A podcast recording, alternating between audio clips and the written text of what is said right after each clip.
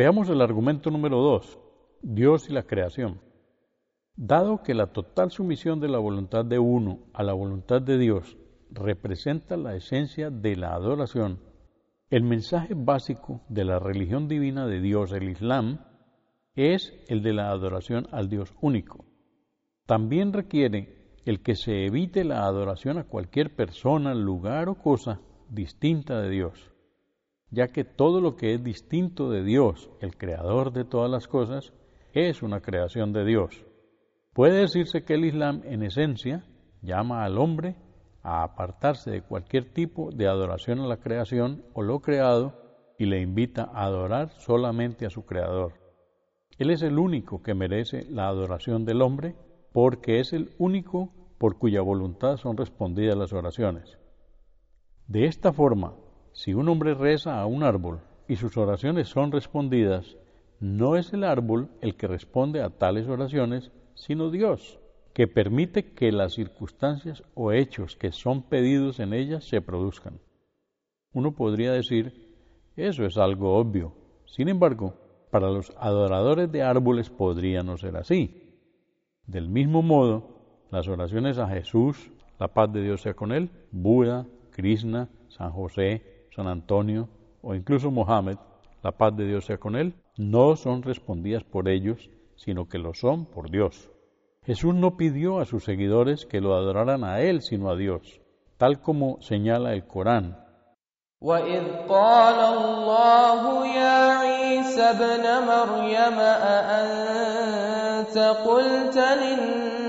الناس اتخذوني وأمي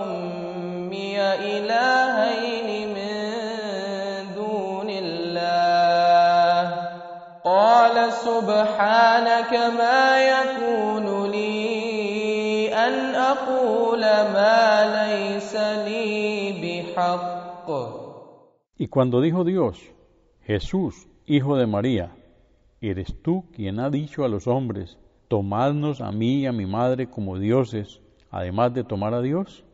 Dijo Jesús, Gloria a ti. ¿Cómo voy a decir algo que no tengo por verdad? Así pues, Jesús no se adoró a sí mismo, sino que por el contrario adoró a Dios. En los Evangelios se menciona que Jesús dijo, la paz de Dios sea con él, está escrito, adorad al Señor vuestro Dios y servidle solo a Él. Esto está en Lucas capítulo 4, versículo 8. Este principio básico está también contenido en el primer capítulo o sura del Corán.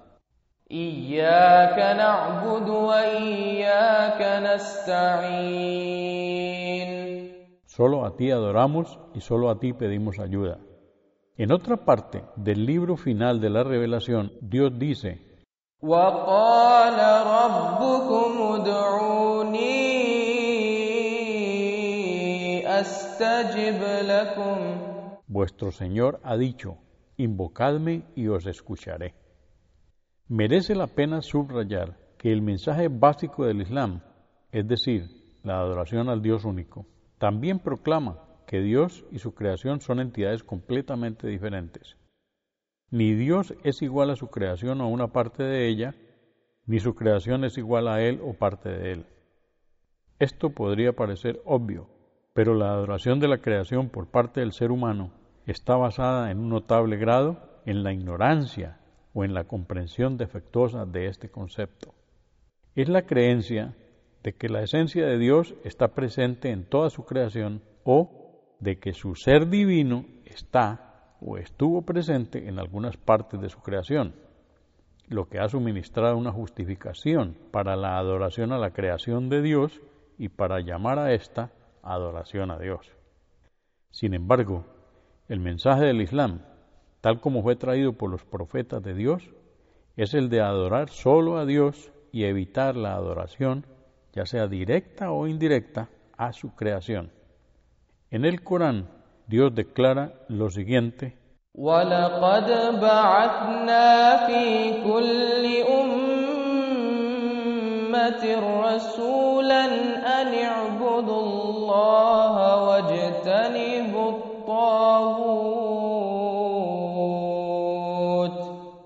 Mandamos a cada comunidad un enviado diciéndoles, adorad a Dios y evitad cualquier cosa que es adorada fuera de Dios, que no sea Dios único, es decir, un falso Dios. Cuando se pregunta a los adoradores de ídolos por qué se postran ante ídolos creados por el hombre, la respuesta invariable es que ellos no adoran a la imagen de piedra, sino a Dios que está presente en ella. Afirman que el ídolo de piedra es sólo un punto focal que representa la esencia de Dios y no es en sí mismo Dios. Aquel que haya aceptado el concepto de que Dios está presente en cualquier forma dentro de su creación, estará obligado a aceptar también este argumento de los idólatras. Sin embargo, aquel que comprenda el mensaje básico del Islam y sus implicaciones, nunca estará de acuerdo con la idolatría, no importa la forma en que ésta se manifieste o sea racionalizada. Aquellos que han pretendido la divinidad para sí mismos a través de las diferentes épocas han basado a menudo sus afirmaciones en la errónea creencia de que Dios está presente en el hombre. Yendo un paso más allá, sostienen que Dios está más presente en ellos que en el resto de los hombres, y que los demás seres humanos deberían, por lo tanto, de someterse a ellos y adorarles como el mismo Dios o Dios concentrado dentro de sus personas. Del mismo modo, aquellos que han defendido la divinidad de otras personas tras la muerte de éstas han encontrado el campo abonado entre los que habían aceptado la falsa creencia de la presencia de Dios en el hombre. Debe quedar, pues, muy claro que aquel que haya comprendido el mensaje básico del Islam y sus implicaciones nunca podrá estar de acuerdo en adorar a otro ser humano bajo ninguna circunstancia. La religión de Dios es en esencia una clara llamada a la adoración del Creador y el rechazo de cualquier tipo de adoración a su creación. Este es el significado de la declaración del Islam. La ilaha illallah. No hay más dioses que Alá. Cuando alguien dice esta frase, junto con otra que implica la aceptación de la profecía de Mohammed, la paz de Dios sea con él, con sinceridad entra en el Islam automáticamente y la sincera creencia en él garantiza a uno el paraíso. Se ha transmitido que el profeta del Islam, la paz y bendiciones sean con él, dijo, cualquiera que diga no hay más dioses que Alá y muera manteniendo esta creencia, entrará en el paraíso.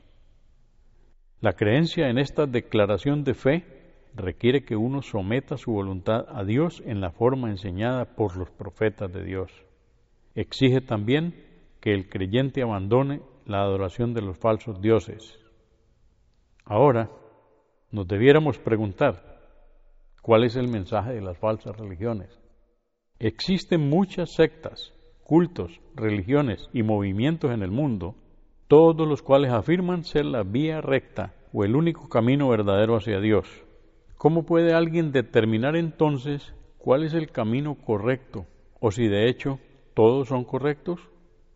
Un método para hallar esta respuesta es buscar y analizar las diferencias existentes en las enseñanzas de aquellas religiones o filosofías que afirman ser las portadoras de la verdad última e identificar cuál es el objeto central de adoración al que ellas llaman, directa o indirectamente.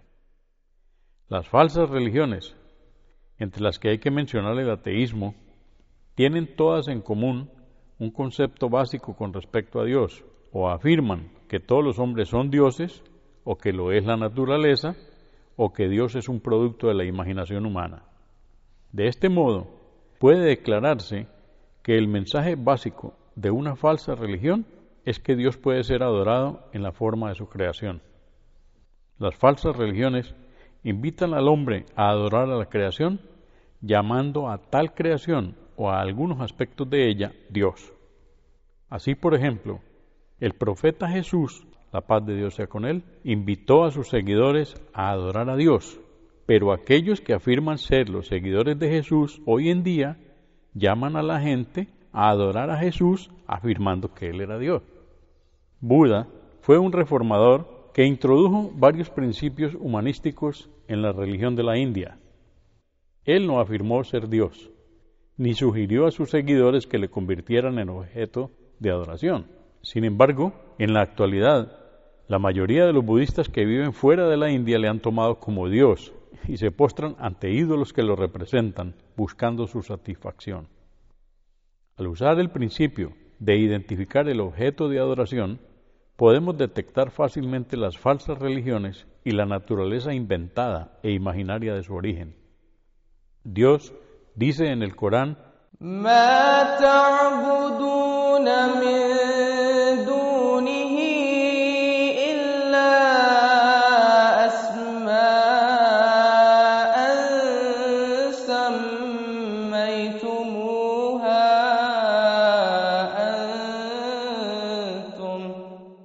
وآباؤكم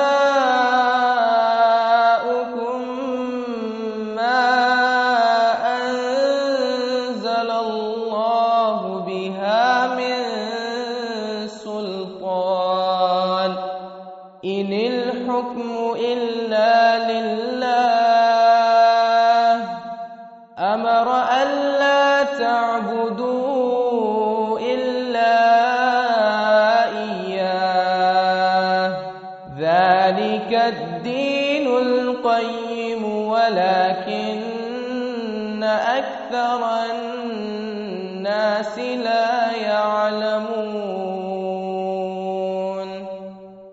que adoráis en lugar de adorarle a Él, Dios, no son sino nombres que habéis puesto vosotros y vuestros padres, nombres a los que Alá no ha conferido ninguna autoridad.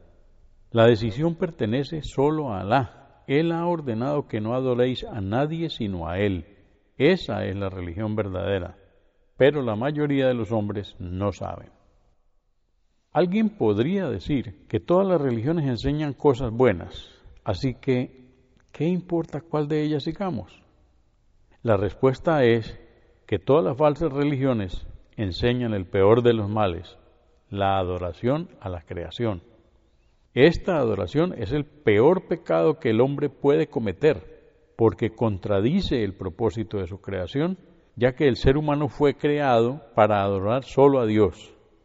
Dios ha declarado explícitamente en el Corán,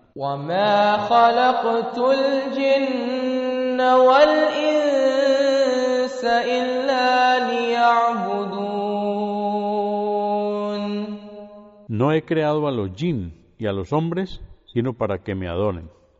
Jinn en la lengua árabe se traduce como genios o espíritus, que también poseen libre albedrío como el hombre.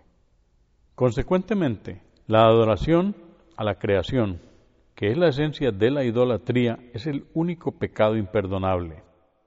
Aquel que muere en este estado de idolatría ha sellado su destino en la próxima vida.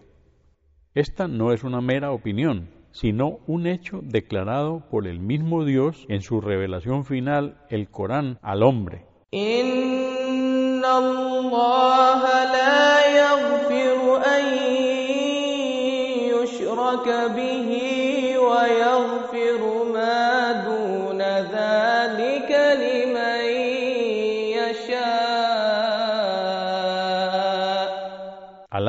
No perdona que se le asocie, pero perdona lo menos grave a quien Él quiere.